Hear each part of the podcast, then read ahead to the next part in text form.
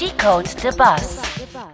Ich kann mir gut vorstellen, dass jetzt momentan Social Media eher als negativ genannt wird, weil halt einfach momentan die Zeiten auch eher hart sind.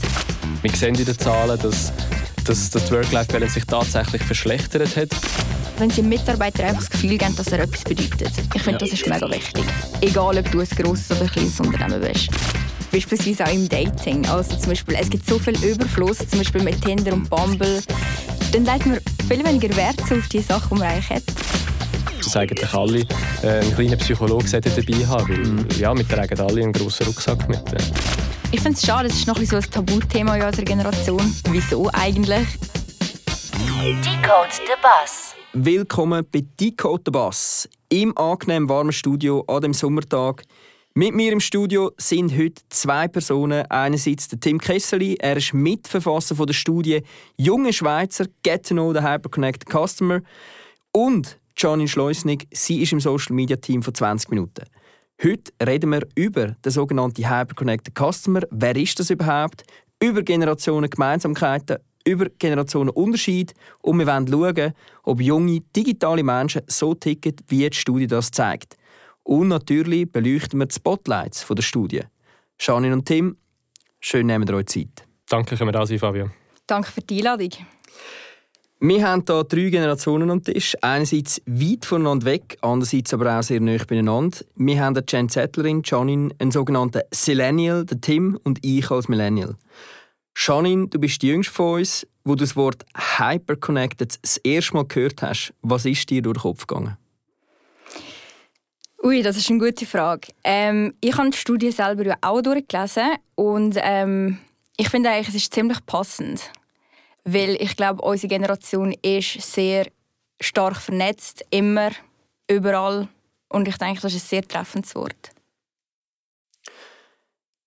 Wie fühlt sich das an, in dieser Generation zu sein, die so unglaublich vernetzt ist? Also ich kann jetzt natürlich nur für mich reden, aber für mich selber hat es immer so ein zwei Seiten. Einerseits finde ich es mega spannend, mega cool, man ist immer up to date. Man kann mit Menschen in Kontakt sein, von überall auf der Welt, egal wo du bist. Man kann Kontakt aufrechterhalten, man ist immer top informiert. Andererseits gibt es auch Zeiten oder Tage, wo das so ein bisschen too much ist vielleicht. Und ich mich manchmal auch gerne ein bisschen davon ausklinken und ein bisschen Zeit geniessen. Und ich habe das Gefühl, man vergisst mega schnell so, was in der richtigen Welt eigentlich passiert. Und das ist so ein der Negativpunkt, finde ich. Mhm. Gehen wir vielleicht später noch ein bisschen tiefer darauf ein. Tim, willst du uns etwas über die Studie erzählen? Was ist das Studienkonzept und wer ist überhaupt befragt worden? Genau, wir haben in der Studie, die wir ja schon seit mehreren Jahren äh, umsetzen, haben wir das Jahr 2300 junge Menschen aus der Deutschschweiz befragt. Die sind äh, zu 93 Prozent wirklich Leute aus der Gen Z zwischen 13 und 25. Also wir haben ein sehr junges Publikum. Wir haben eine sehr äh, eine breite Abdeckung von Schülern, Schülerinnen, Leuten in einer Ausbildung, im Studium, aber auch schon Leute in der Arbeitswelt. Und haben so eigentlich wirklich einen, einen mega breiten Blick bekommen von den, von den jungen Menschen in der Schweiz und sehr viele spannende Erkenntnisse können gewinnen Eigentlich so aus der Lebenswelt und Themen, die die, die, die Personen beschäftigen. Mhm. Ihr, respektive wir, äh, haben ja da mit dem sogenannten NLP-Verfahren geschaffen, sogenanntes Neuro Language Processing. Das ist äh, Marktforschung mit Hilfe von KI. Man analysiert Textantworten ganzheitlich und kann so ungestützte Fragen stellen. Was ist da der Vorteil davon, Tim? Ja, ich glaube, man hat wirklich ein völlig unverfälschtes Bild von, von, von, von den Antworten. Oft kannst wirklich, wenn, wenn du äh, Optionen vorgibst, kannst lenken, in was für eine Richtung das es gibt. Und wenn du offene Fragen hast, hast du wirklich einfach die nackten Tatsachen eigentlich auf dem Tisch von vor allem auch Antworten, die den Personen spontan und unbeeinflusst in Sinn kommen. Also kann man in dem Fall ganz eine offene Frage stellen, zum Beispiel, was ist im Trend? Und dann können Sie einfach Prosa anschreiben, was Sie gerade im Kopf haben. Das ist genau so. Das System erstellt nachher Word Clouds, wo man Gewichtungen sieht, wo man sieht, was für Begriffe kommen oft in, in Verbindung mit was für anderen Begriffen kommen die, die Wörter dann auch und kann so eigentlich relativ spannende Zusammenhänge erstellen von, von den Antworten. Mhm. Also eigentlich eher ein neues Verfahren, natürlich auch basierend auf Algorithmen. Äh, hat man natürlich früher noch nicht so können machen. Gibt es Erkenntnisse, die dich sehr überrascht haben? Ich glaube, ein, ein Thema, das wir in der Arbeitswelt gesehen haben, hat mich gerade mega überrascht, weil wir haben letztes Jahr bei der Studie die Befragung gemacht, was sind so positive Aspekte, die eine Arbeit oder ein Arbeitsplatz muss mitbringen muss. Und wir haben dort äh, so eine, eine sinnvolle Arbeit, so der Purpose-Gedanke, ist recht hoch vertreten im Ranking. Jetzt, wo wir die Befragung äh, ungestützt gemacht haben, haben wir äh, den Begriff eigentlich fast gar nie drin gehabt. Es ist wirklich so die Arbeitsatmosphäre, der Spaß und der Lohn voll im Vordergrund gestanden. Aber das ganze Purpose-Thema ist tatsächlich nicht genannt worden in dieser Befragung und das hat uns doch sehr erstaunt bei der Analyse. Mm, okay. Dann gehen wir doch gerade mal noch ein bisschen tiefer rein äh, in, in die verschiedenen Spotlights.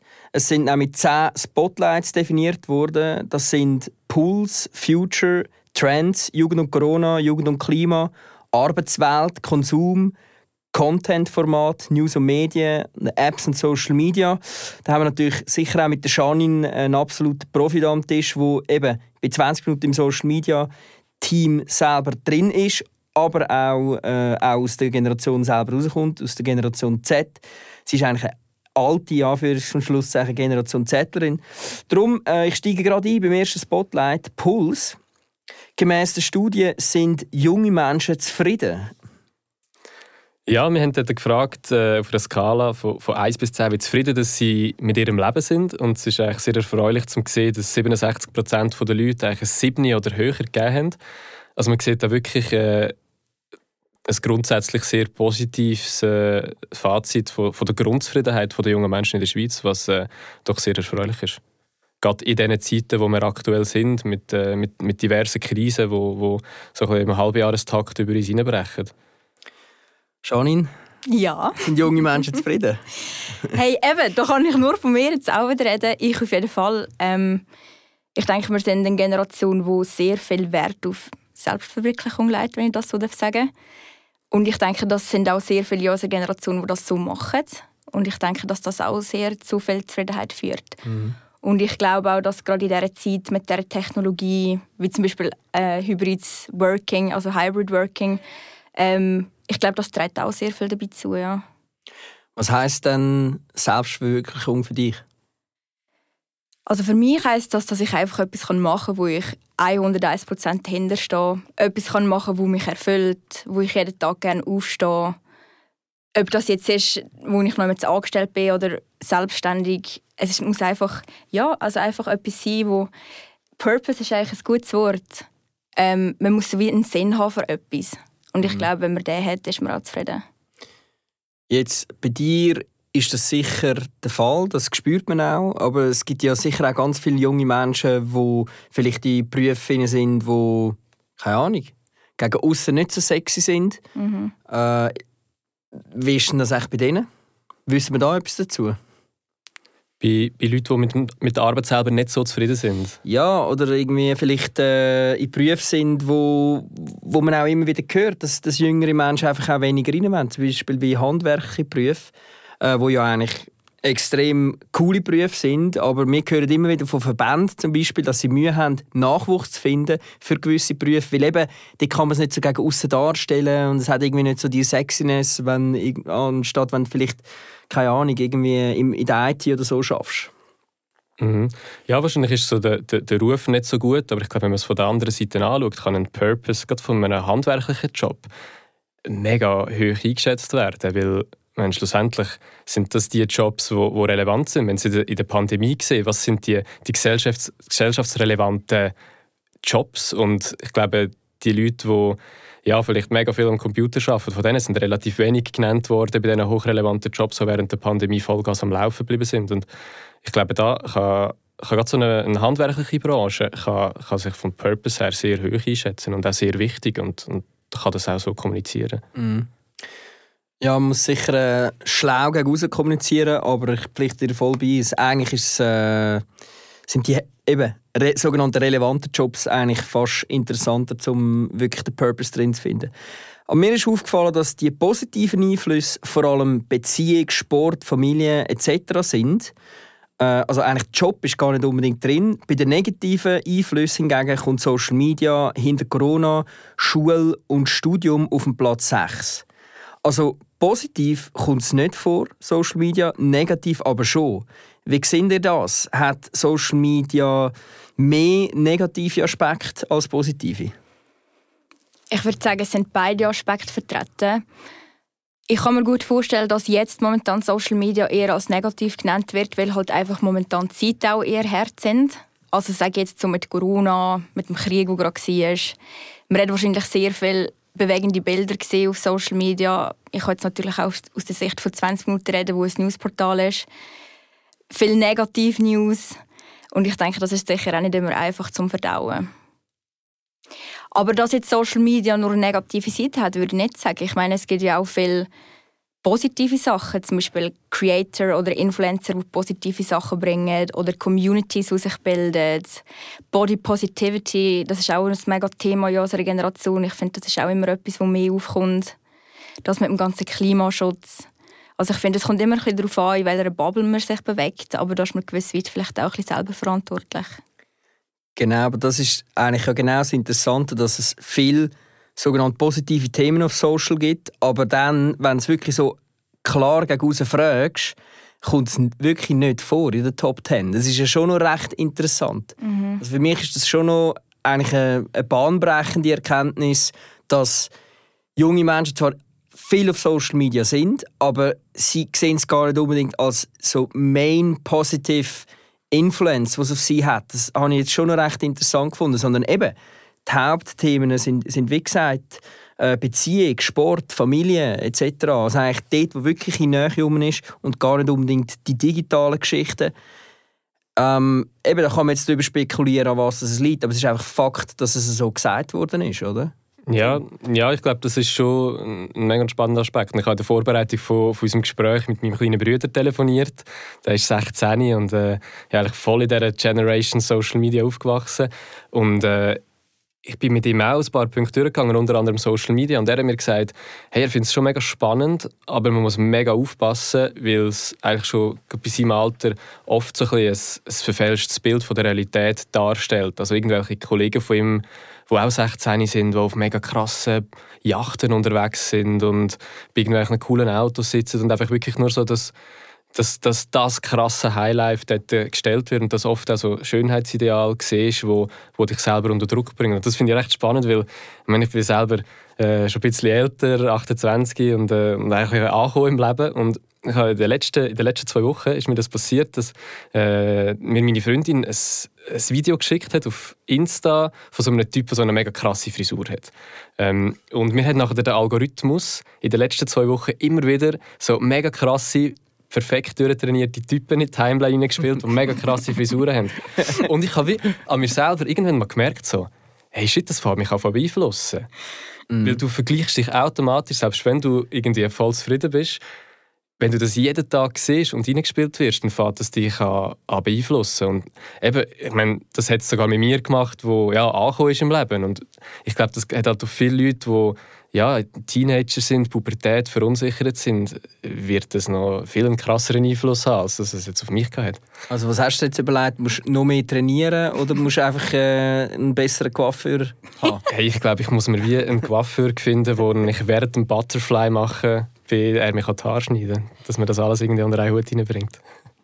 Ja, aber ich meine, das ist ja schon Fakt und das hört man auch immer, dass, dass das einen grossen Druck aufsetzt, weil alle zeigen immer nur ihr Onstage-Ich, also nicht alle, aber sehr viele, eben quasi, du gehst auf die Bühne und du zeigst nur das, was du auf der Bühne bist und das Backstage-Ich, das siehst du selten. Ähm, Janine, wie gehst du damit um? Also ich denke, bei mir ist es ein bisschen anders, weil ich halt so ein bisschen aus dem Bereich komme. Ich meine, ich weiß, was Photoshop ist. Mm. Ich bin schon bei diversen Fotoshootings dabei gewesen und ich weiß, dass nicht alles so ist, wie es aussieht. Aber ich höre das viel, dass es beeinflusst. Ich glaube, dass auch manchmal tut es auch mich noch beeinflussen. Ich mag mich zum Beispiel erinnern, ähm, meine Eltern haben mich früher immer mega von Social Media fernhalten, wo ich noch jünger war. Ich glaube einfach, weil sie sich so ein bewusst sind, was es für eine Gefahr es auch darstellen kann. Und ich glaube, ich habe mir Instagram habe ich mir dann abgeladen mit etwa so 15. Und ich weiß noch, dass ich dort als junge Frau, ich meine, mein Körper war gerade so voll in der Entwicklung, ich habe mich so zu einer Frau entwickelt. Ich habe mich so mit denen verglichen und ich habe so gedacht, hey, ich sehe eigentlich gar nicht so aus wie die. Was ist nicht gut mit mir? Und ich habe dann tatsächlich ähm, in einem sehr jungen Alter, also mit 15, 16, auch eine Essstörung entwickelt.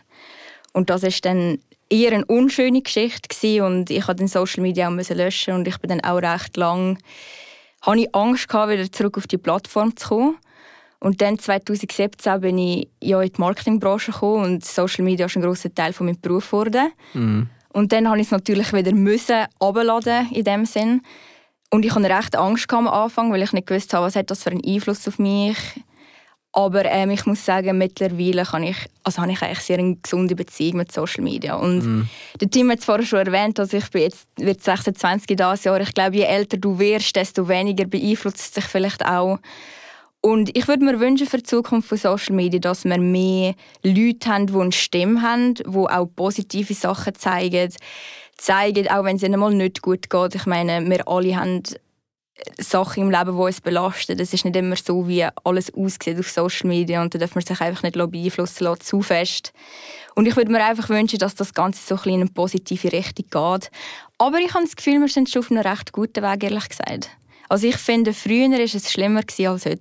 Mhm. Und ich finde, immer mehr Leute werden auch offener und ehrlicher und ich finde das sehr schön. Es ist ja schon ein Trend im Moment, so ein bisschen auch eben das Real zu zeigen und es ist nicht alles nur perfekt und ähm, mega viele Influencer, die auch so ein bisschen das Ironische aufsetzen, so ein bisschen zeigen, eben, dass, dass das Influencer nicht nur immer alles cool ist und so. Also ich habe gerade ein paar Videos gesehen von Influencern, die eigentlich vor allem sich selber auch so ein bisschen, äh, ich sage jetzt mal, kritisch beleuchtet irgendwo durch, weil äh, jeder weiß, es ist nicht alles immer nur so perfekt.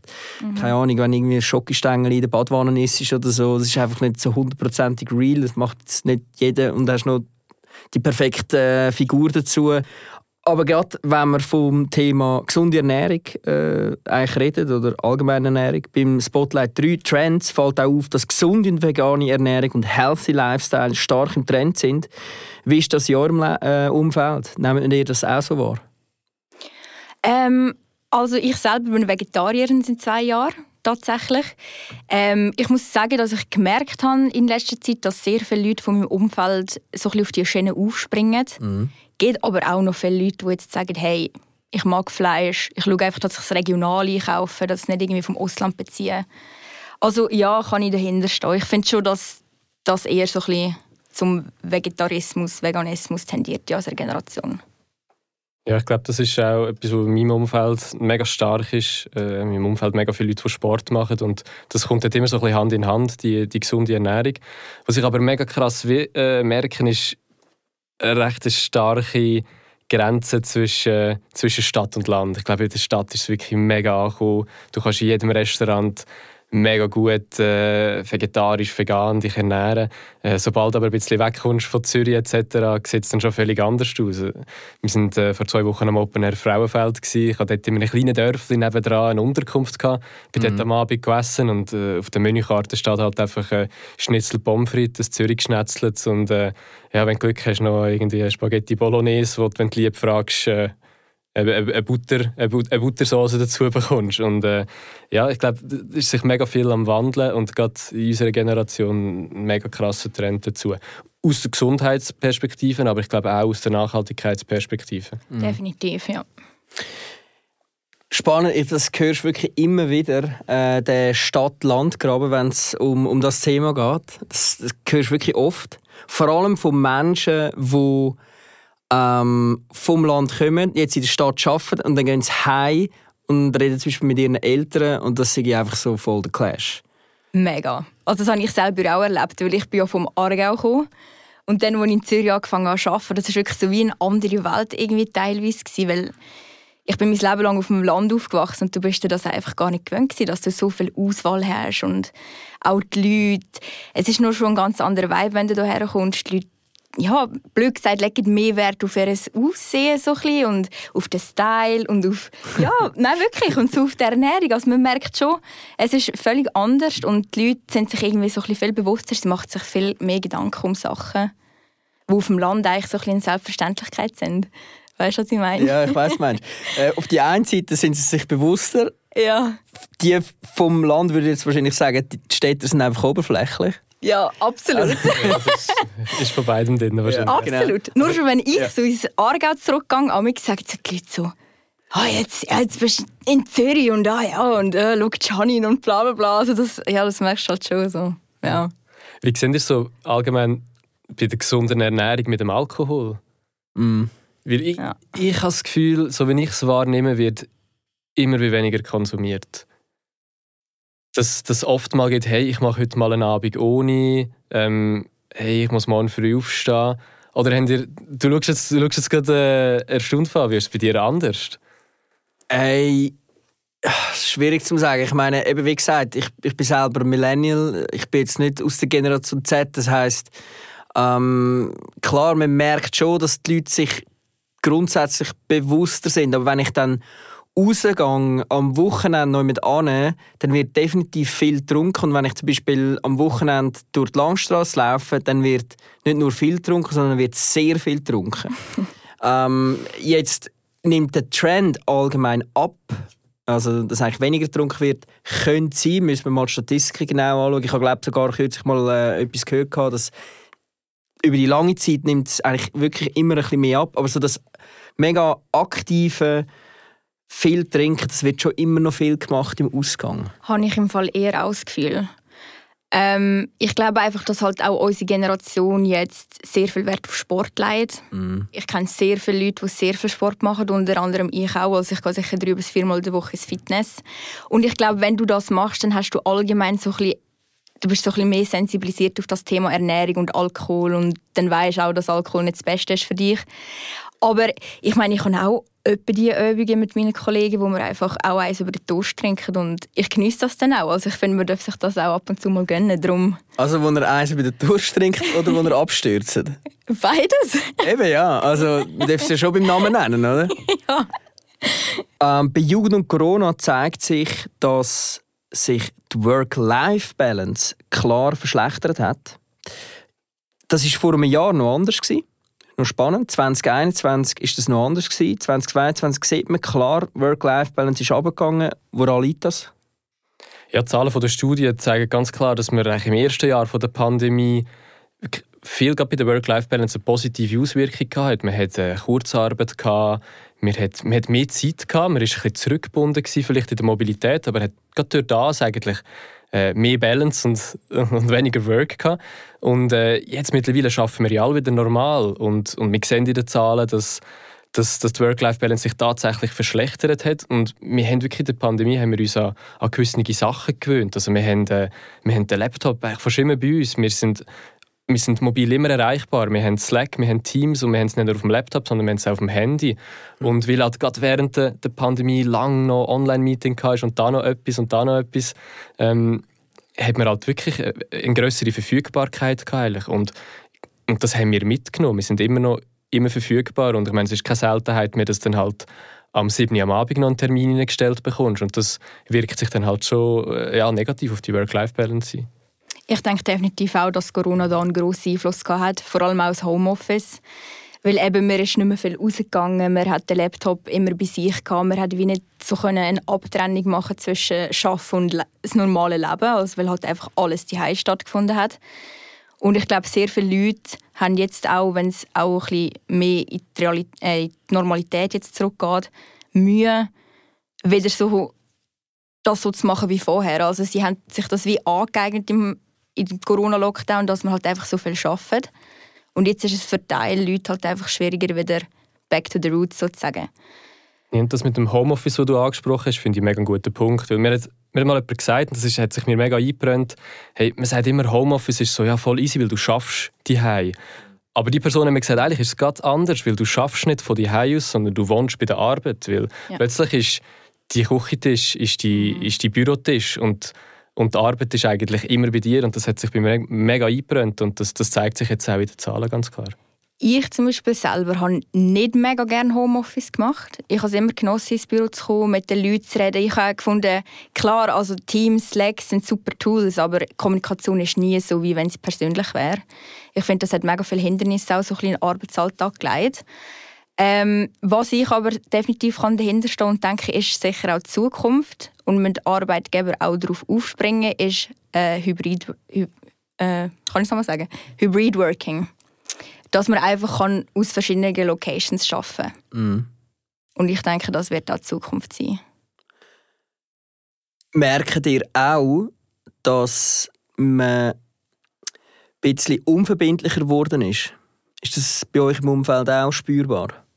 Also zum Beispiel, man sagt zu für ein Event und dann so ein bisschen im letzten Moment spontan so, ja, vielleicht, ich komme dann vielleicht gleich nicht. Absolut und ich hasse es. es geht gar nicht. ja, ma- ist definitiv spürbar, ja. Wieso ist das so? Das ist eine gute Frage. Das habe ich mir im Fall letztes Jahr auch überlegt, wieso das so viele Leute unzuverlässig sind. Ja, vielleicht hast du wirklich in den letzten zwei Jahren, weil du nicht so viel hast können machen, bist so viel mit dir allein gewesen, dass du vielleicht ein bisschen verloren hast, Rücksicht zu nehmen auf andere Leute. Und jetzt, wo du plötzlich wieder ein riesiges Umfeld hast und alles möglich ist, ist das vielleicht manchmal fast beängstigend, dass du so viele Möglichkeiten hast und so viele Wahlen hast. Und darum ist es vielleicht manchmal einfacher zu sagen, hey, ist mir alles too much, äh, ich mache selber etwas. Aber das merkt man ja nicht nur in diesem Bereich jetzt, sondern so ein bisschen allgemein. Beispielsweise auch im Dating. Also zum Beispiel, es gibt so viel Überfluss, zum Beispiel mit Tinder und Bumble. Dann legt man viel weniger Wert auf die Sachen, die man eigentlich hat. Weißt, Überfluss an Mannen, quasi. Beispielsweise. also nicht, dass das jetzt mich zutreffen würde, aber... also durch das ist wie so, man muss, wenn es quasi nicht alles, wenn es nicht perfekt ist, dann kann man einfach quasi weiter swipen oder weiter zum nächsten gehen. Genau, und ich denke, das ist in mega vielen Lebenssituationen so, weil man hat so viele Möglichkeiten, es laufen so viele Sachen, man ist immer connected, man weiß immer, was läuft. Ich glaube, das hat schon mega Einfluss auf das. Wenn man von dieser neuen Welt, wo, wo alles möglich ist, von dieser hyper äh, Welt redet, reden wir doch mal über Mental Health. Ähm, was haben wir da herausgefunden aus der Studie, Tim? Ja, die Studie hat gezeigt, dass äh, die mentale Gesundheit ein mega relevantes Thema ist und dass sehr viele Leute aktuell mit, äh, so mit Nachwehen von der Pandemie am Kämpfen sind. Ähm, man, ist, äh, man ist verunsichert, man fühlt sich nicht mehr so wohl unter grossen Menschenmassen. Es ist ein extremer Druck, äh, ein extremer Leistungsdruck herum. und mentale Gesundheit ist, äh, ist sehr ein grosses Thema. Äh, es gibt gerade eine Studie vom BAG, die sagt, dass 27 Prozent der Gymnasialschülerinnen und Schüler in der Schweiz äh, mit starken psychischen Symptomen äh, am Kämpfen sind. Und das sind doch sehr äh, erschreckende Zahlen. Und ich habe äh, in einem Sternstunde Philosophie-Talk mit Elisa Eckhardt, einer österreichischen Comedian, äh, habe ich gehört, dass sie von der Generation Snowflake redet. Und das habe ich einen mega schönen Aspekt gefunden, weil eben von außen glänzt alles, es sieht schön aus, es ist wie eine Schneeflocke, aber innen drin ist es doch ziemlich zerbrechlich und, äh, und, und, äh, und geschwächt. Ja. Janine? Ich denke, äh, Mental Health ist ein grosses Thema in der Gen Z. Ähm, betrifft uns alle. Ich denke, wir haben alle schon unsere Erfahrungen gemacht mit dem Thema auch. Ähm, ich glaube, Corona hat für viele sehr große Unsicherheit ausgestrahlt. Viele Leute haben sich unsicher gefühlt. Wir haben monatelang teilweise nicht gewusst, wie es jetzt weiter. Dann ist das auch noch dazu mit dem Ukraine-Krieg, sobald Corona mal überwunden wurde. Ich glaube, das hat schon ziemlich viel Einfluss auf die Psyche von teilweise Leuten. Und ich glaube auch, unsere Generation, wir haben so einen Leistungsdruck, wir wollen so viel erreichen, eben Selbstverwirklichung. Wir setzen das wahrscheinlich auch selber mega oft viel zu fest unter Druck. Was positiv und negativ kann sein, klar. Ich kenne mega viele Leute in unserer Generation, die mega ambitionierte Leute sind, die Ziele haben und ich finde das etwas mega Tolles. Aber es kann natürlich dann auch schnell in die andere Seite kippen, also man muss da mega eine gute Balance finden und das ist auch nicht immer so einfach. Darum, ja, ich habe auch oft von meinem Umfeld gehört, dass definitiv Leute ja, Probleme hatten in dieser Zeit mit der Mental Health. Ich habe auch am Anfang, wir haben am Anfang schon gefragt, äh, ist die Generation zufrieden? Im Allgemeinen wird sie als zufrieden äh, oder bezeichnet sie sich selber als zufrieden. Gleichzeitig laufe ich in letzter Zeit sehr oft an das Thema Mental Health, äh, von allen Seiten.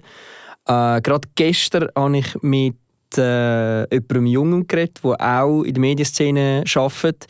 Und sie hat gesagt, sie ist sich bewusst geworden, wir alle müssen eigentlich immer in Therapie gehen. Also es ist wie so für sie klar, wir alle müssen immer begleitet werden von einem Psychologen oder von einem Psychiater. Und ich habe das recht crazy gefunden. Es ist glaube äh, ein bisschen über 20 und sie ist sich dem schon sehr bewusst und sehr im Klaren, dass wir das alle brauchen. Und das zeigt ja die Studie auch, dass wirklich da große Probleme sind, oder, Tim? Genau, es sind, es sind sehr viele grosse Probleme um und die jungen Menschen müssen sich mit sehr vielen Problemen beschäftigen. Es sind einerseits wirklich persönliche Sachen wie Mental Health, die wir gehört haben, mit äh, ja, negativen Einflüssen wie, wie die Pandemie, der Krieg in der Ukraine, Stress in der Schule, bei der Arbeit. Und dazu kommen einfach auch noch andere Krisen von außen, wo, wo, wo man selber noch gar nicht so einen grossen Einfluss hat. Die Klimakrise zum Beispiel ist, es, ist ein Thema, das vor der Pandemie mega akut war, wo alle darüber geredet haben, wo immer in den Medien war, wo dann ein bisschen verschwunden ist in den letzten zwei Jahren. Aber es sind Themen, die immer noch um sind, wo nicht von der jungen Generation verursacht worden ist, aber wo jetzt eigentlich so ein bisschen ihre Verantwortung ist, um mit dem umzugehen. Und das sind alles überall, wenn man nachdenkt, von überall so Stresssituationen, die auf junge Menschen einwirken. Und äh, ja, das widerspiegelt sich dann schlussendlich wirklich in Mental Health und in, in Stress. Und darum finde ich den Aspekt eigentlich mega spannend, wo du gesagt hast, dass eigentlich alle äh, einen kleinen Psychologen dabei haben, weil mhm. ja, wir tragen alle einen grossen Rucksack mit. Ja. Ist von euch zwei schon mal jemand beim Psychologen oder beim Psychiater gewesen? Ja. Und ich finde es etwas sehr Gutes. Es ist, ich finde es schade, es ist noch ein, so ein Tabuthema in unserer Generation. Wieso eigentlich? Das ist gestern genau auch gesagt worden. Völlig. Also wir haben alle unsere Probleme, sind wir ehrlich. Und es ist auch überhaupt nicht schlimm, über das zu reden. Und ich bin auch schon bei einem Psychologen, gehe auch teilweise jetzt noch. Also ich habe ein mega gutes Verhältnis zu ihm. Und ja, also manchmal, wenn ich so das Gefühl habe, ich muss jetzt über irgendetwas reden, dann ja, Leute ich an, mache einen Termin ab und es ist cool, weil es ist einfach eine Person, du kannst ihr alles sagen, sie tut dich nicht verurteilen, sie lässt dir zu. Ja, sie bringt dir irgendwie einen Lösungsvorschlag, du kannst dir einfach mal alles so von der Seele reden. Aber ich würde jetzt nicht, also die Aussage, so jeder braucht jetzt einen Psychologen, finde ich fast ein bisschen hart. Ich glaube einfach, wir müssen mehr über diese Sachen reden und dann können wir uns wie gemeinsam so unterstützen. Mhm. Weißt du, was ich meine? Voll.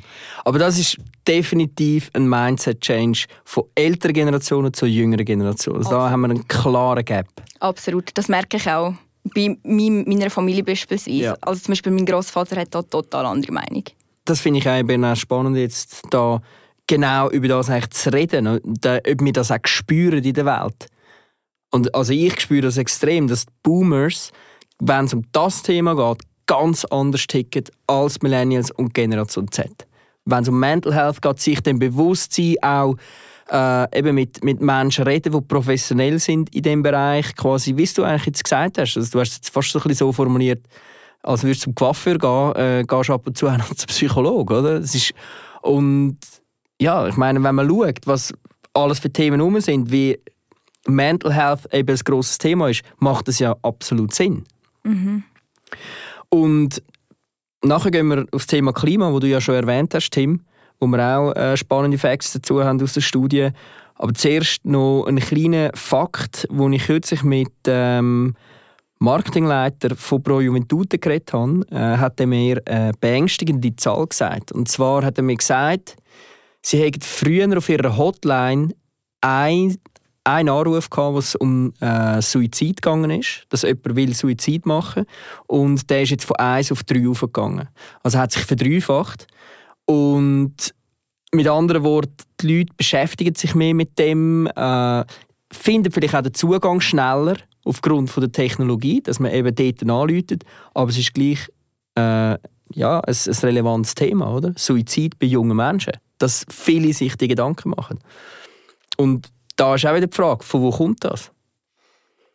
Ja, ich glaube, das kommt wirklich von dem, von dem Druck, wo wir vorher schon darüber geredet haben, wo, wo von diversen Orten kommt, eben von der Schule, von Leistungsdruck, wo man sich selber macht, ähm, von, von äußeren Einflüssen, wo, wo, wo sehr negativ sind in den letzten drei Jahren. Also ich meine, ganz im Ernst, wir haben ja selten mal irgendwo in eine Zeitung hineingeschaut oder Fernsehen geschaut und da ist wirklich Good News drin in den letzten drei Jahren. Und ich glaube, das ganze kumulierte Pack äh, hat einfach im Gesamtpaket einen, einen sehr negativen Einfluss. Mhm. Bad News verbreitet sich aber auch schneller über die Algorithmen, oder? Wie siehst du das bei dir in der Arbeit äh, bei einem Medium? Ob es jetzt wirklich Bad News sind, könnte ich jetzt glaube so nicht unterstreichen. Einfach Themen, die grosses Disku Diskussionspotenzial liefern. Mm. Die verbreitet sich halt ziemlich schnell.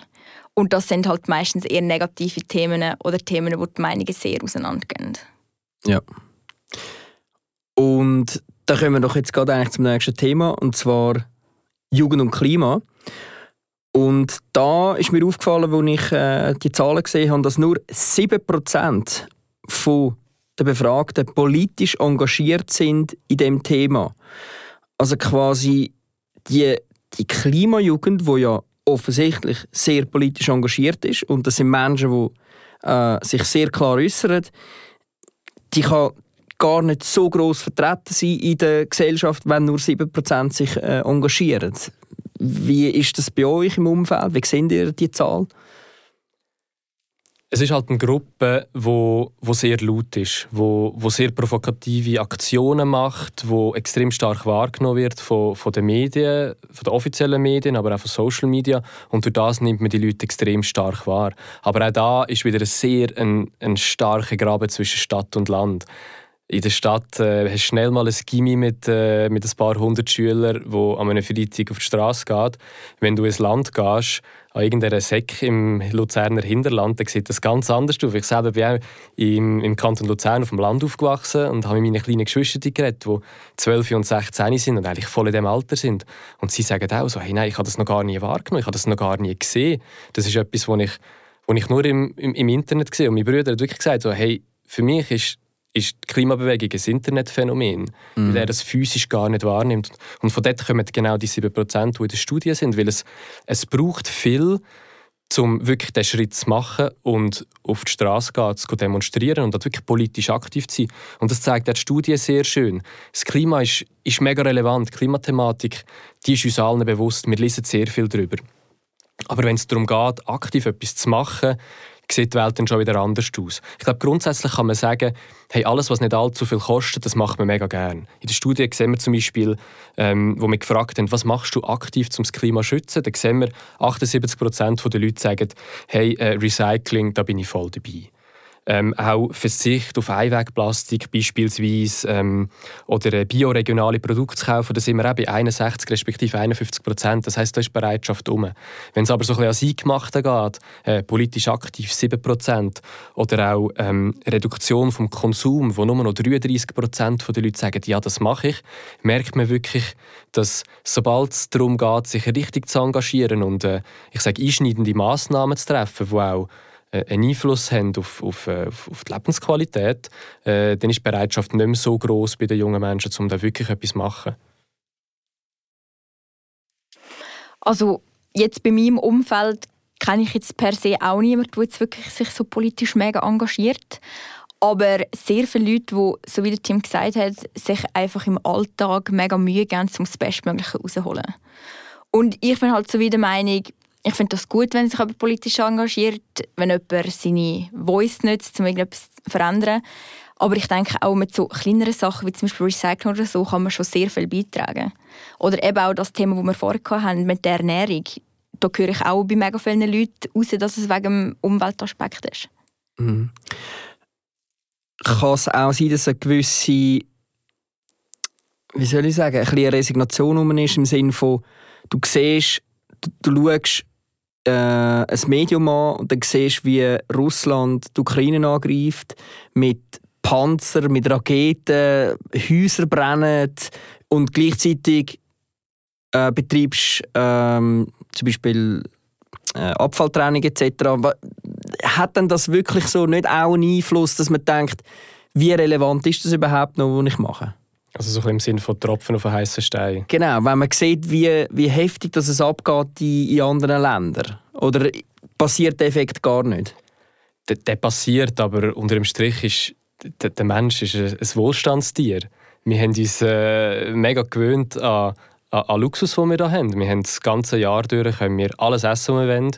Wir können überall anreisen, äh, wir können die ganze Zeit neue Kleider kaufen, wir fahren Auto und man überlegt sich gar nicht groß etwas dabei. Und wenn du dich mal an das gewöhnt hast, an, an die, ja, an die, an die, an die Wohlstandsbenefits, wenn man so kann sagen dann, dann ist es extrem schwer, um von dem wieder, wieder loszulassen. Und eben, es schneidet einem ja nicht so ein im alltäglichen Leben, wenn man dann geht, recyceln Mhm. beispielsweise. Da verlierst du keine Lebensqualität. Aber eben, wenn du sagst, hey, 42 Prozent oder nur 42 Prozent der Leute äh, wollen gemäss der Studien auf Flugreisen verzichten, dann merkst du doch, dass mehr als die Hälfte sagt, so ist mir echt scheißegal. Ja.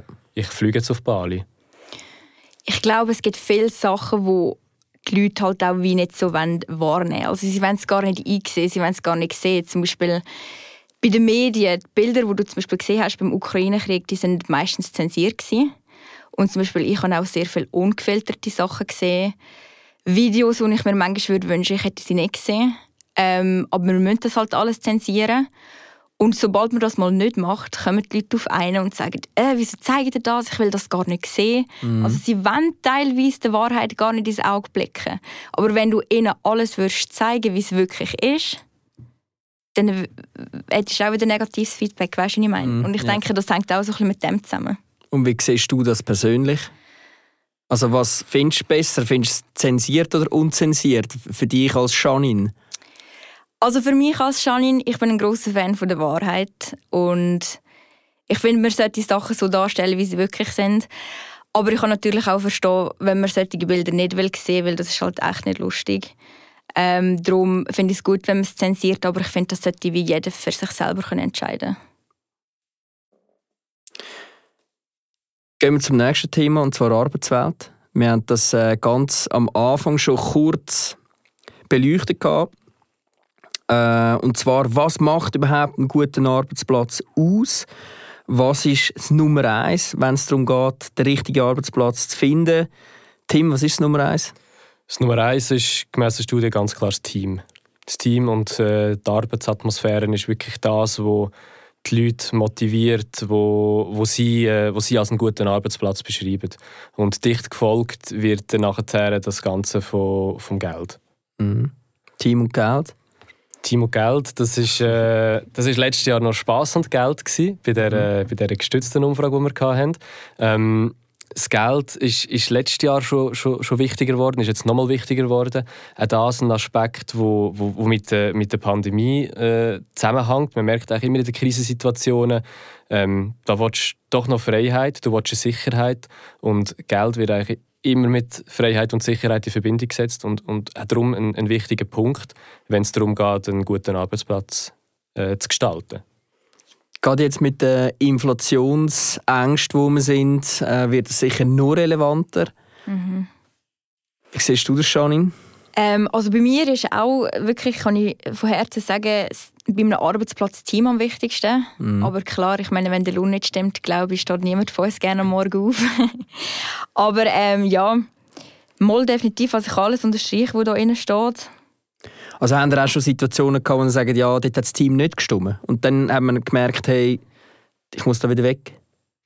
Ich habe tatsächlich, ja, als ich im, im Zivildienst war, äh, hat es wirklich ein, ein Team gegeben, wo, wo es so Grüppli gegeben hat und, und du bist einfach plötzlich, du bist, du bist, es macht dir keinen Spass beim Arbeiten, wenn es plötzlich so die Gruppendynamik gibt im Team innen und du bist einfach auch nicht mehr effizient.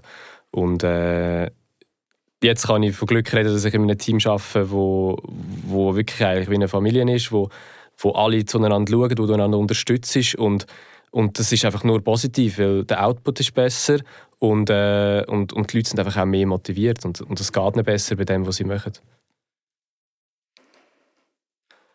Ähm, ich habe auch schon meine Erfahrungen gemacht mit Teams, was vielleicht nicht so gepasst hat. Kann ich sagen, ist sehr eine doofe, ist sehr eine doofe Situation. Also ja, ich finde das so das A und so am Morgen, dass man gerne arbeiten und das hängt halt einfach von den Leuten ab. Ich finde, du kannst noch so die dümmste Aufgabe machen, aber wenn einfach die Leute dort sind, die dich motivieren, du hast es gut mit denen, dann macht es automatisch gerade mehr Spass. Mhm. Wenn ich nochmal zurückkomme auf, auf die Befragung, eben, wir haben jetzt, wir haben jetzt äh, das, äh, das Geld gehabt und Team Arbeitsklima, das mega wichtig ist. Ähm, ein, ein Punkt, den wir letztes Jahr drin hatten, ist, äh, ist so die Karriere oder die Karrieremöglichkeiten, die schon letztes Jahr nicht mehr so relevant waren. Ich glaube, das ist jetzt auf dem siebten, achten Platz ungefähr. Gewesen. Jetzt bei dieser ungeschützten Befragung ist, äh, ist die Karriere oder die Karrieremöglichkeiten ist gar nicht mehr genannt worden. Und das finde ich doch recht erstaunlich, weil ich glaube, da unterscheidet sich auch Generation Z und, und, und Millennials oder Babyboomer extrem untereinander, weil letztlich beim Arbeiten ist es darum gegangen, hey, ich mache Karriere, ich verdiene meinen Cash, ich habe irgendwann ein gewisses Standing und das hat sich verändert. Heute ist man viel mehr dazu bereit, äh, ja, vielleicht nur noch 60% oder 80 Prozent arbeiten und nicht wirklich eine führende Position zu unternehmen, sondern dass eben so die, die Work-Life-Balance, die wir ja gesehen haben, die gelitten hat, eigentlich so ein bisschen äh, wiederhergestellt werden. Und das ist etwas, was Gen Z schon sehr fordert, die, die, ja, die, die Work-Life-Balance und nicht unbedingt äh, nach fünf Jahren irgendeinen Plan zu haben und durchzugehen und, äh, und nachher 20 Leute unter einem zu haben in der Arbeit. Das ist definitiv einer der grossen Unterschiede zwischen Boomers, Millennials und Gen Z. Ich habe gerade heute äh, ein Video gesehen von 20 Minuten, das glaube in den nächsten Tagen rauskommt. Äh, und sie haben ja Leute befragt auf der Straße und dann hat glaube der Gen Zettler hat gesagt, die Millennials sollen einfach mal ein bisschen mehr chillen und so. Oder respektive Gen Zettler chillen eigentlich lieber mal ein bisschen mehr als Millennials und schauen nicht so stark auf Karriere, wie Millennials das gemacht haben. Oder? Das ist, das ist voll so und das sehen wir wirklich auch eins zu eins in den Zahlen der Studie. Was sicher noch etwas ist, was wir in diesem Rahmen noch schnell beleuchten müssen, ist die grossen Namen der Unternehmen. Wie relevant sind die, Tim? Wir haben auch befragt, wie, ja, was wichtige Aspekte sind, um bei einer Firma zu arbeiten. Und äh, wir haben da eben genau das abgefragt, wie wichtig ist für dich der Name oder die Repräsentativität von einem Unternehmen. Und das ist wirklich einfach tatsächlich auf dem letzten Platz gelandet. Also früher war es noch spannend gewesen und da man sich noch schmücken wenn man, äh, wenn man bei einer CS geschafft hat, bei einer UBS, bei einer ABB, dann ist das wirklich so mit einem gewissen Ansehen verbunden gewesen. Ähm, ja, mein Großvater, für den ist das wichtig, was er geschafft hat. Das, das ist etwas, wo jetzt noch, äh, wo jetzt noch die Aktien, die er damals bekommen hat, wo er angefangen hat, die hängt noch im Wohnzimmer. Und das wirst du heute nie mehr sehen bei jemandem. Mm. Also das ist interessant, das sehen wir seit Jahren, nimmt das ab, die Relevanz von der Größe vom Unternehmen, von der Bekanntheit vom Unternehmen, sondern es geht eigentlich viel mehr um den Purpose. Also dass man sich eigentlich selber kann einen Purpose eingestehen, was du eigentlich bei dem Unternehmen machst. Und für das kommt eigentlich die Größe vom Unternehmen nicht so zum Tragen. Ja, und dazu kommt glaube ich, eben noch der Teamaspekt, den wir gesehen haben, wo, wo, wo der wichtigste ist, wenn es darum geht, zum, zum einen guten Arbeitsplatz zu definieren. Und ich glaube, da kann man schon sagen, es ist eigentlich das Zeitalter fährt jetzt an von der KMU, weil die haben genau die Grundvoraussetzungen, um diese Arbeitsplätze können, können, können zu offerieren. Die brauchen nicht mehr einen riesigen Namen, der dahinter steht und dem Ganzen ein, ein Reason why gibt, sondern du hast wirklich kleinere Teams, du hast die Atmosphäre, du kannst mehr auf die persönlichen äh, Aspekte eingehen von Leuten. Individualität ist immer wie wichtiger, du musst die Leute kennen, du musst mit denen können umgehen und ich glaube, das ist eine mega grosse Chance für, für kleinere Unternehmen, um genau diesen Bedürfnissen der Gen Z können gerecht werden auf dem Arbeitsmarkt.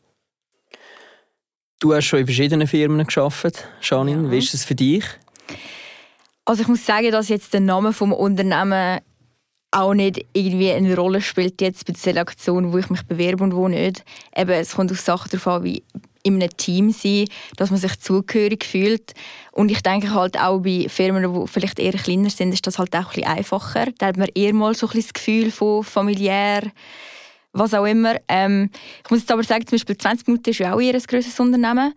Aber dort haben wir wirklich das Glück, dass es dort sich auch wie eine Familie anfühlt, einfach weil es halt auch sehr persönlich ist. Und ich finde, wenn Unternehmen das so ein bisschen, wenn sie beide so ein bisschen zusammen, oder wie soll ich das sagen, wenn sie das... Wenn sie es zusammenbringen? Ja, voll. Wenn sie, wenn sie einen guten Ruf und Zugehörigkeit, also wenn sie einem Mitarbeiter einfach das Gefühl geben, dass er etwas bedeutet. Ich finde, ja. das ist mega wichtig. Egal, ob du ein grosses oder ein kleines Unternehmen bist. Und ich mhm. glaube, das ist auch sehr wichtig für alle Mitarbeiter, dass sie sich geschätzt fühlen, dass der Chef weiß, wie du heiß ist. Und ich glaube, das sind einfach solche Sachen, wo ja, das ist wichtig. Was hast du sonst noch gerade? Tim zu dem Thema? Ah, sorry, bist, äh, bist noch mit anders gewesen. Schon eins weiter ah, okay. Weißt du, weißt, was ich aber noch sagen Sie, Sie haben eben gesagt, dass für die junge Generation dass es mega wichtig ist, dass sie eher so die Work-Life-Balance haben und nicht so sagen, ja, ich möchte jetzt keine Ahnung, so, so hoch rauf. Mhm. Aber ich finde manchmal wirklich, das stimmt nicht, weil ich habe zum Beispiel mega viele Leute in meinem Umfeld, die sagen so, hey, ich möchte mal, keine Ahnung, die und die Stelle übernehmen. Oder das sage ich auch von mir. Ich bin jetzt nicht die, die jetzt sagt, oh, ich möchte mal nicht mega grosse Karriereziele erreichen, ich möchte einfach ähm, Work-Life-Balance eine gute haben. Für mich sind es so wie beide Sachen, die mit reinspielen. Ich möchte etwas erreichen, weil ich bin ambitioniert, habe viele Ziele. Ist mir aber auch wichtig, dass ich eine gute Work-Life-Balance habe. Ich würde sagen, es ist so ein bisschen beides. Ich weiß nicht, ob man das jetzt nur so auf einer Seite kann. Der grosse Unterschied zwischen den Millennials und der Generation Z, wenn es um das Thema geht, ist eigentlich, dass die Millennials versucht haben, Schaffen zu kombinieren mit Freizeit. Also es war wie so normal, gewesen, dass eigentlich Schaffen wie ein Teil deiner Freizeit war. Vor allem vor ein paar Jahren ist das, ist das der Fall. Gewesen. Das Schaffen war wie ein Teil deiner Freizeit. Gewesen. Und je mehr eigentlich Digitalisierung hineingeschlagen hat oder äh, durchgeschlagen hat, muss so sagen, desto mehr hat man sich auch abgrenzen von seinem Job. Und da ist eigentlich Generation Z besser. Sie wissen besser, wie kann man sich direkt abgrenzen und eigentlich so ein bisschen das Private privat sein lassen und Job Job sein lassen. Und das heißt aber nicht, dass man nicht ambitioniert ist im Job. Und Millennials, die sind halt gerade am Anfang völlig so in die neuen Welten hineingerührt worden und dann ist alles verknüpft gewesen. Und ähm, dort äh, hat sich sicher die jüngere Generation ein bisschen mehr äh, damit auseinandergesetzt und schon gelernt, eigentlich die Sachen zu trennen. Aber was interessant ist, ist ja eigentlich auch jetzt Konsum. Haben wir auch ein Spotlight, wo es eigentlich darum geht, warum kaufst du das Produkt? Und da haben wir einen Number One Faktor und der ist der Nummer eins Faktor ist tatsächlich Qualität. Äh, das sind auch wir ein bisschen erstaunt, dass bei so einer jungen Zielgruppe die Qualität vor dem Preis ist. Also wir haben 94% der Leute, die sagen, die Qualität ist, ist der wichtigste Aspekt. Und wir haben 73% die sagen, der Preis ist der wichtigste Aspekt. Das ist doch äh, spannend bei eben 93% von Leuten zwischen 13 und 25, dass doch die Qualität wichtiger ist als der Preis. Das ist so ein die, die, die erste Erkenntnis, die wir daraus haben, dass das Preis-Leistung eigentlich wirklich so ein in die Richtung der Leistung geht. Ähm, wenn, wir, wenn wir noch tiefer reingehen beim, beim, beim Konsum, dann sehen wir, dass, äh, dass es ein, ein zweites Bärchen gibt, das recht spannend ist. Wir haben, äh, wir haben dort Coolness und die Werbung drin. Also wie wichtig ist Coolness respektive Werbung für dich, wenn du ein Produkt kaufst.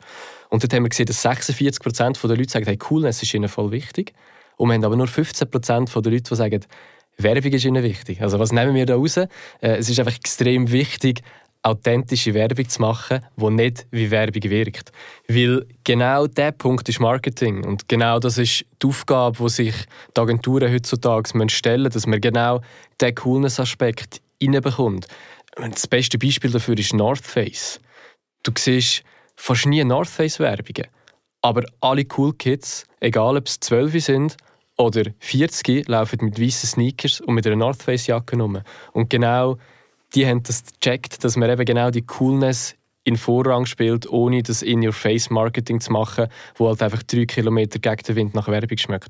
Weil da sind die jungen Leute extrem affin. Sie sind mit Social Media aufgewachsen, mit Influencern, mit Werbung, die überall ist und lernen das auch ein bisschen zu differenzieren und sind sehr affin gegenüber von klassischer Werbung. Und wenn man das anbringt, ein Produkt cool, authentisch anzubringen, ohne dass es in-your-face-Werbung ist, dann hast du es genau geschafft. Mhm. Und ich komme gerade zum dritten Pärchen, wo wir dort noch drin hatten in den Zahlen, wo, wo, wo spannend ist. Wir haben, äh, wir haben dort auch gefragt, wie wichtig ist Nachhaltigkeit und wie wichtig ist soziales Engagement. Und wir sehen auch da, dass ähm, eigentlich beide Aspekte sind, sind mega wichtig. Ähm, aber die Nachhaltigkeit nimmt doch nochmal einen deutlich wichtigeren Werte. Also 63 Prozent der Leute sagen, beim Kauf von einem Produkt ist die Nachhaltigkeit wichtig. Das ist doch Rang 3 in dieser, in dieser, in dieser Rangliste. Aber das soziale Engagement ist mit 43 Prozent nochmal deutlich tiefer. Also ist erst an fünfter Stelle.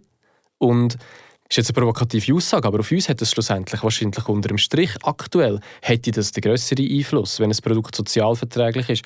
Klar, die Nachhaltigkeit ist extrem wichtig, aber es sind Aspekte, die längerfristiger auf uns einzahlen. Und, und das ist doch erstaunlich, dass das soziale Engagement den Leuten beim Konsum gar nicht so wichtig ist, ob das Produkt sozial vertretbar ist. Aber das ist vielleicht etwas, was kommt, weil die ganze Nachhaltigkeitsthematik ist jetzt extrem viel besprochen worden und, und, und, und, und, und wird mega stark wahrgenommen von den Leuten. Und ich könnte mir gut vorstellen, dass das in Zukunft einen Wandel wird geben, dass auch soziale Verträglichkeit, soziale Engagement von einem Produkt von einer Marke noch wird wichtiger werden. Und jede Firma ist auch auf den Zug aufgekommen. Also ich meine, jede Werbung momentan redet von Nachhaltigkeit. Wann habt ihr das letzte Mal Fernsehen, im Fernsehen oder auf YouTube eine Werbung gesehen von einem Auto, das nicht einen elektrischen Antrieb hat? Ewigkeiten her.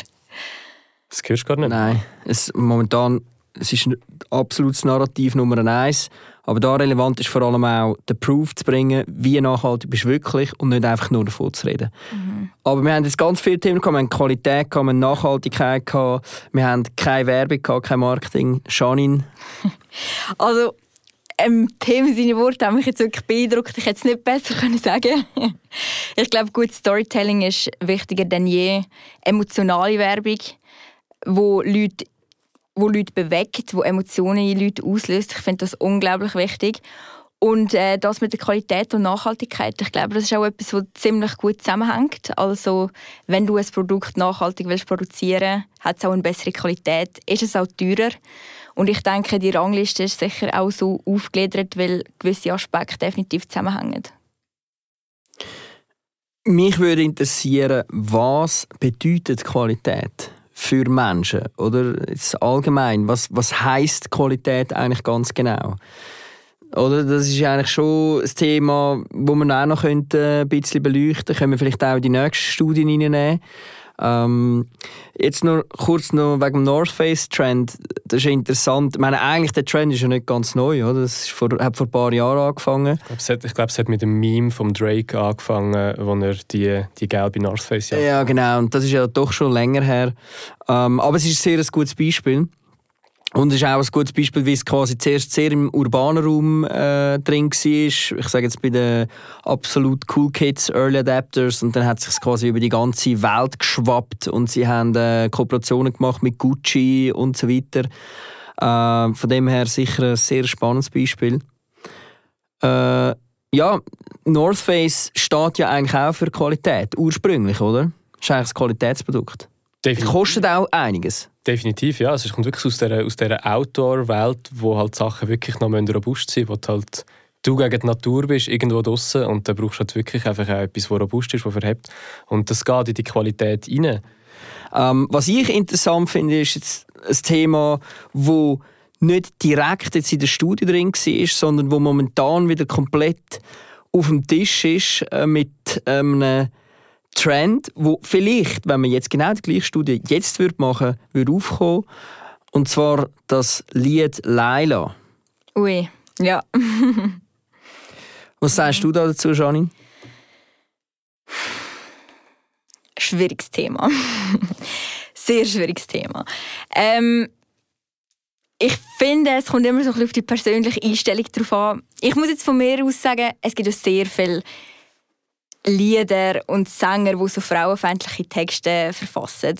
Und ich muss jetzt ehrlich sagen, ich bin auch eine Frau und ich habe noch nie ein Lied gelost und mich jetzt persönlich angegriffen gefühlt und denkt, oh mein Gott, was sagt er jetzt da über mich? Ähm, kann aber durchaus verstehen, dass es vielleicht gewisse Leute gibt, die das finden.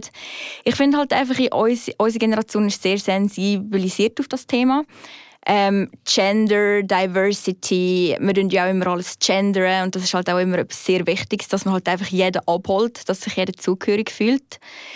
Und darum finde ich, ja, es ist... Wenn du bist aus der Generation, du darfst alles sagen, du kannst wie nichts falsch sagen. Ja, also ich kann es verstehen, dass, ich, dass es nicht okay ist, wenn man solche Sachen sagt. Aber ich finde auch, manchmal ein paar Sachen aus unserer Generation sind doch echt übertrieben. Mein Gott, also nur weil jetzt irgendeiner so über eine Frau singt, musst du dich auch nicht jetzt angesprochen fühlen. Also. Aber ich kann auch verstehen, dass da die Meinungen auseinandergehen. Aber das ist einfach meine Meinung. Aber ich bin sowieso jemand, der so Sachen halt eher so ein locker mhm. sieht. Mm. Ja. Also für den Kontext, für alle Zuhörer, die das Lied nicht kennen, äh, es wird, glaube sie ist jünger, geiler, weiß auch nicht, was äh, noch gesagt ja. wird, äh, wie gesagt in dem Text. Und der Song ist jetzt verboten worden in Deutschland zum Spielen auf gewissen Radios.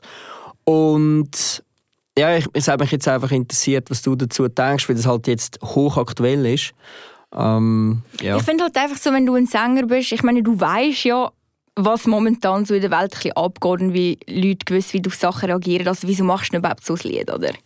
Hm. Aber ja, eben. Also ich fühle mich jetzt überhaupt nicht persönlich angegriffen von solchen Sachen. Also die Medien nehmen das dann eigentlich auch auf und tun es vielleicht fast ein bisschen vergrößert darstellen, als dass es effektiv den einzelnen Mensch in der Gesellschaft beeinflusst. Ich glaube halt immer, dass halt so die Gegenstimme von den Leuten, die sich dann halt wirklich angegriffen fühlen, halt grösser ist. Die sind dann die, die sich melden und sagen, hey, das geht gar nicht. Und dann kommt das halt zu uns. Mhm. Ich meine, ich, mich stört es nicht. Ich hätte jetzt nie mehr irgendwie in einem Newsmedium geschrieben und gesagt, hey, schau, den Song und das geht doch gar nicht. Wie die Querdenker-Szene zum Genau. Beispiel bei Corona, oder? Genau. Und das ist halt einfach, weil die Leute sind laut. Die Leute wollen sich irgendwie darstellen und deswegen kommt das halt dann meistens auch an die Öffentlichkeit und wird halt dann auch so dargestellt. Weil die, die es halt nicht stört, sind halt meistens ruhig. Was haben wir sonst noch für äh, spannende Spotlights, Tim? Genau, unser äh, Spotlight 10, wo das, äh, die 10 Gruppen abschließt, ist äh, Social Media. Und da ist etwas äh, extrem Spannendes drin. Wir reden alle über TikTok. Und wir haben gefragt, welches sind für dich die drei unverzichtbaren Apps? WhatsApp ganz klar auf Platz 1. 74% der Leute sagen, hey, da kann ich nicht darauf verzichten. Nachher kommen ganz viele so Streaming-Dienste. Äh, Netflix ist drauf, Spotify ist drauf, YouTube ist drauf. Und nachher kommen die ganzen Social-Media-Plattformen. Instagram ganz klar auf Platz 1. Was nachher erstaunlich ist, alle würden erwarten, TikTok, ganz klar. Alle reden, reden darüber. Das, was aber spannend ist, ist, dass auf Platz 2 nicht TikTok ist, sondern Snapchat. Und Snapchat sind eigentlich doppelt so viele Leute in den Studien, die gesagt haben, das ist für sie unverzichtbar im Vergleich zu TikTok. Wir haben uns gefragt, wieso ist das? Und das hat eigentlich einen relativ einfachen Grund, weil TikTok ist eine reine Unterhaltung. Und Snapchat bringt wie nochmal einen Aspekt mehr dazu, und das ist nämlich Kommunikation. Du kannst auf keine andere Art und Weise so schnell und einfach snappen. Ich bin an einer Speech von dir, Fabi, wo du erzählt hast, hey, der Vater ruft seinem Sohn nicht mehr, um zu sagen, hey, komm in die Küche aber helfen, sondern der Vater schickt seinem Sohn schnell einen Snap. Und ich glaube, das ist genau das, wo, wo Snapchat so, so, so gut macht, weil du so schnell und einfach und bildlich mit mega wenig Text kannst kommunizieren und genau darum ist das so mega hoch drinnen im Rating. Und, äh, und Snapchat ist, glaube ich, gerade auch im Vergleich zu Instagram. Wir haben vorher über Insta geredet, wo so mega die perfekte Welt darstellt. Alles ist inszeniert, alle zeigen sich nur in seiner besten Pose von dem Tag.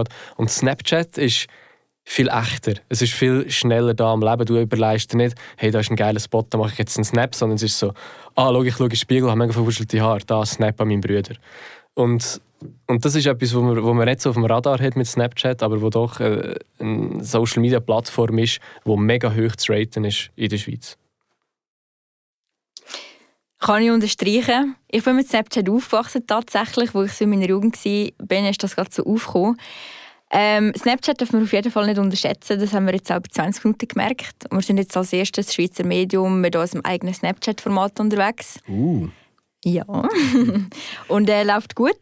Und es ist definitiv viel Snapchat, das gerät oft in Vergessenheit. Darf es aber nicht. Weil es ist immer noch da. Und ganz ehrlich, ich selber nutze auch noch Snapchat. Und so wie es der Tim gesagt hat, das ist halt so nicht die perfekte Welt. Und ich glaube, das kommt immer mehr auf. Ich weiß nicht, ob ihr es kennt, aber es ist jetzt gerade noch, noch mal so ein neues App äh, rausgekommen, das ich mir auch abgeladen habe vor kurzem, Be Real. Ja, Genau Ja. das gleiche Konzept. mhm. voll. Ja, Ist momentan so ein bisschen Trend-App. absolut. Ja. Ja. Und das ist auch so, du zeigst dich einfach im Alltag. Es kommt einfach so random eine Nachricht, hey, zeig jetzt, was du gerade machst. Egal, was du gerade machst, zeigst es. Und ich finde es eigentlich, ich find's eigentlich lustig. Was noch interessant ist bei Snapchat, dass viele junge Menschen einfach auch sagen, sie beziehen News über Snapchat, Tim. Oder? Genau, genau. Es gibt ja auf Snapchat mittlerweile auch Funktionen, wo, wo du ähnlich wie beim Story-Format auf, auf Insta News kannst konsumieren Und ähm, beim, beim Spotlight 9 News und Medien haben wir auch dort gesehen, dass, dass Snapchat nach Instagram einer von diesen Kanälen ist, wo mittlerweile am meisten Nachrichten konsumiert werden. In der Schweiz sieht man das noch nicht so. Ähm, aber zum Beispiel in meinem eigenen Snapchat-Feed innen kommen immer wieder äh, Nachrichten, gerade von Spiegel zum Beispiel aus Deutschland, wo dort mega stark drinnen ist. Und ich glaube, das fliegt da auch noch komplett unter dem Radar. Allgemein äh, vielleicht zu der Mediennutzung, was hast du dort noch so für Infos mitgenommen? Ja, das kann man eigentlich sehr schnell und einfach sagen. Äh, Zeitung und TV ist tot und es leben Social Media. Das ist wirklich, der Medienkonsum findet Nummer eins auf Instagram statt bei der jungen Zielgruppe. Nummer zwei haben wir die Apps von diesen, von diesen Newsportalen und TV und Zeitung kommen irgendwann mal ganz spät. Was dort spannend ist, ist, wenn man so die älteren Medien anschaut, ist, dass TV und Zeitung wirklich tot ist, dass da das gar nicht konsumiert wird von den jungen Leuten. Ein mega altes Medium, das noch immer mega wichtig ist, ist der Radio. Auch das wie Snapchat, etwas, das glaub, komplett unter dem Radar fliegt.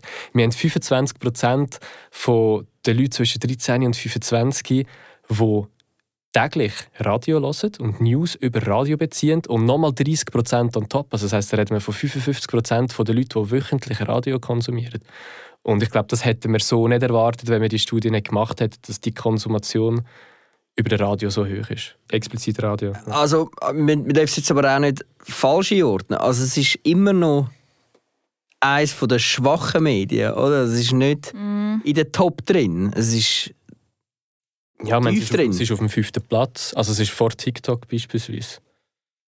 Wenn es um den, um den, um den Newskonsum geht. Eben, wenn es um den Newskonsum um geht. Ja. geht. Eben, Radio wird als News-Plattform quasi benutzt, respektive man hört es halt einfach, weil es die Eltern zum Beispiel die IA haben oder weil man mit dem Auto mitfährt oder so. Oder? Es läuft auf der Baustelle. Mhm. Genau. Ja. genau. Ja, es ist eigentlich so ein On-to-Go-Medium, das mega oft läuft, wo, wo du mitbekommst, wo, ja. Es gibt einfach gewisse Medien, die nie wirklich werden sterben. Also für mich der grösste Gewinner der letzten Jahre, muss man einfach immer wieder ganz klar sagen, ist Netflix. Meine, wir wissen alle, wie oft das Netflix wird, aber man muss es gleich einfach auch immer wieder unterstreichen. Der Player ist vor etwa fünf, sechs Jahren nicht vorgekommen. Oder er ist vielleicht ganz spartenmäßig vorgekommen. Mittlerweile ist er klar vor TV.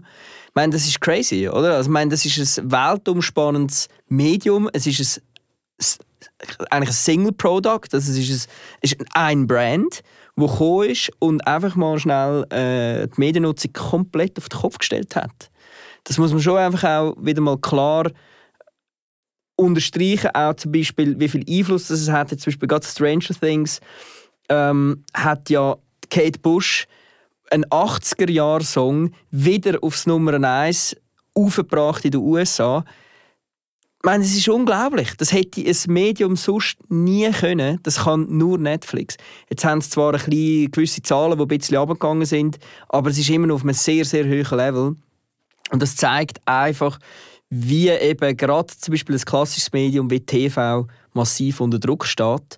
Und da wird sehr, sehr viel passieren. Da müssen Brands komplett umdenken in den nächsten Jahren. Und das vergisst man halt immer ein bisschen, oder? Aber es ist doch immer irgendwie so. Unsere Welt ist so schnelllebig. Nur schon TikTok, finde ich, ist jetzt eine Plattform gewesen, wo der Markt nochmal mega gesprengt hat und alles ist plötzlich anders. Brands müssen anfangen, anders denken. Es ist wie ein Must-Have. Wenn du jetzt TikTok nicht hast, bist du einfach out. Ist so. Ist definitiv so. Ähm, es hat sich wirklich sehr, sehr schnell, sehr stark verändert. Und gleichzeitig sieht man einfach auch, dass es eben nicht nur ist, du musst jetzt auf TikTok sein, sondern du musst eigentlich auf allen Kanälen eben sein. Das ist eigentlich das Relevante. Also du kannst nicht sagen, ja, jetzt müssen wir voll auf TikTok und dann vernachlässigst du die anderen Kanäle, weil die sind immer noch, wenn man jetzt gerade die Studien anschaut, immer noch hochrelevant, oder? Also gerade Instagram ist eigentlich so der, der Champion, oder? Genau, das mhm. wollte ich gerade sagen. Äh, Instagram ist was Social Media Plattformen anbelangt, ganz, ganz, ganz klar der Champion. Was die unverzichtbaren Apps angeht, ist es auf Platz 3 nach WhatsApp und Spotify und auch ganz klar Nummer 1 der Social Media Plattformen. Und gerade das, was du vorhin gesagt hast, ist extrem wichtig. Du musst auf diesen Plattformen sein. Ich glaube, wenn du nicht auf Insta bist, dann bist du tot. Ich kenne so extrem viele Leute, ich zähle mich da darunter, die nicht mehr googlen, sondern wo Instagrammen. Also wenn ich irgendwie ein neues Produkt oder eine Marke sehe, so oft gehe ich nicht auf Google, sondern ich gehe auf Insta schauen, hey, was haben die für Produkte, wie sehen die aus? Und wenn du auf Insta nicht bist, dann, dann schießt du wirklich selber mhm. ins Bein.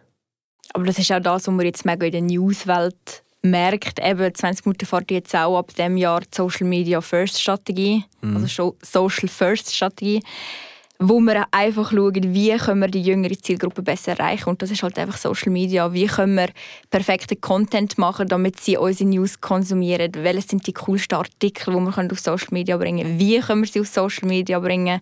Wie können wir 20 Minuten nahbar machen? Wie können wir irgendwie schaffen, dass eine Verbindung entsteht zwischen 20 Minuten und dem Konsument? Und das ist mega, mega spannend. Ja, ich meine, da könnte mir jetzt gerade nochmal einen ganzen Podcast anhängen. Absolut. Weil ich sage immer, wenn ein Medium sich dazu entscheidet, Vollgas auf ein anderes Medium zu gehen, was man de facto macht, wenn man auf Instagram, Facebook oder TikTok geht, ist denn das nicht ein bisschen Bankrotterklärung an sein eigenes Mediamodell?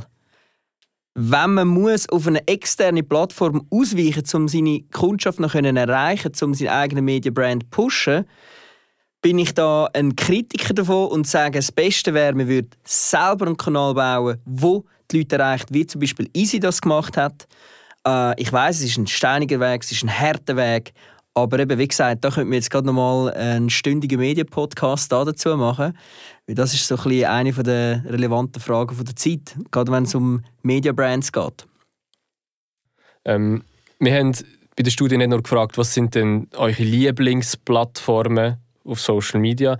Wir haben auch gefragt, wie interagiert ihr auf Social Media. Und was dort mega spannend war, ist, dass eigentlich so die einfachen, schnellen Interaktionen sind das, was die Leute bereit sind dazu. Ein Like oder äh, in einer Story schnell ein Flämmchen oder ein Herzchen schicken, das machen die Leute mega. Die Interaktionen holst du relativ schnell rein. Was denn, was, man, kann sagen ist wirklich, dass je schwieriger das die Interaktion wird oder wie aufwendiger, desto schwieriger wird es, um, um die Leute zu motivieren. Also irgendwie Kommentare schreiben, wenn du das als KPIs hast, du willst so und so viele Kommentare unter deinen Likes, dann kannst du die Ziele gar nicht erreichen. Und ein weiterer Punkt, der mega spannend war, wo wir gefragt haben, mit wem willst du interagieren, ist, dass extrem viele Leute sagen, wir wollen nicht mit Brands interagieren. Es sind 92% der Leute haben gesagt, ich interagiere per se auf Social Media, mhm. nicht mit Brands. Und ich glaube, da muss man mit der Erwartungshaltung sehr gut schaffen von den Brands, weil dann gehst du vielleicht frisch drauf auf Insta, auf, auf Snap, auf, auf TikTok, hast du das Gefühl, hey, ich will jetzt da eine Interaktionsrate von 10, von 20 Prozent, aber wenn du im Hinterkopf hast, dass nur 8 Prozent der Leute theoretisch überhaupt mit dir würden interagieren dann muss man mit dieser Erwartungshaltung vielleicht ein bisschen tiefere Ziele stecken, was die Interaktion anbelangt. Aber wie vorher schon gesagt, ist es trotzdem eminent wichtig, dass man nicht drauf ist, weil es wirklich so ein bisschen Google am Ersetzen ist. Also man muss drauf sein, dass man dass man sich darüber informieren kann, aber man darf nicht mit der Erwartungshaltung darauf sein, dass man 100'000 Interaktionen generiert hat. Mm. Eine ganz wichtige Erkenntnis, Social Media ersetzt langsam Google. Hey, wir haben sehr viel geredet, wir merken, wir könnten quasi stundenlang da in die Spotlights uns vertiefen. Ähm, wir müssen aber langsam äh, so ein einen Abschluss finden haben wir gerade noch so ein bisschen wichtige Konklusionen, Facts, die wir noch mitgeben müssen? Ein wichtiger, etwas, was ich allen so ein bisschen auf den Weg geben egal ob Brand oder Privatperson, authentisch bleiben. Ich glaube, da kannst du nie falsch liegen mit dem. Das ist an und so. Mhm. Authentizität ist wie so die Währung, oder? Die, die positive Währung, die äh, ein Brand eigentlich immer für sich nutzen kann, oder? Absolut. Genau, und vielleicht auch noch zum Schluss zu sagen, wir haben ein paar Themen kritisch äh, besprochen. Wir haben auch, ich sage jetzt mal, traurige Themen angesprochen, logischerweise. Aber overall gesehen muss man nochmal ganz klar zum Einstieg zurückkommen.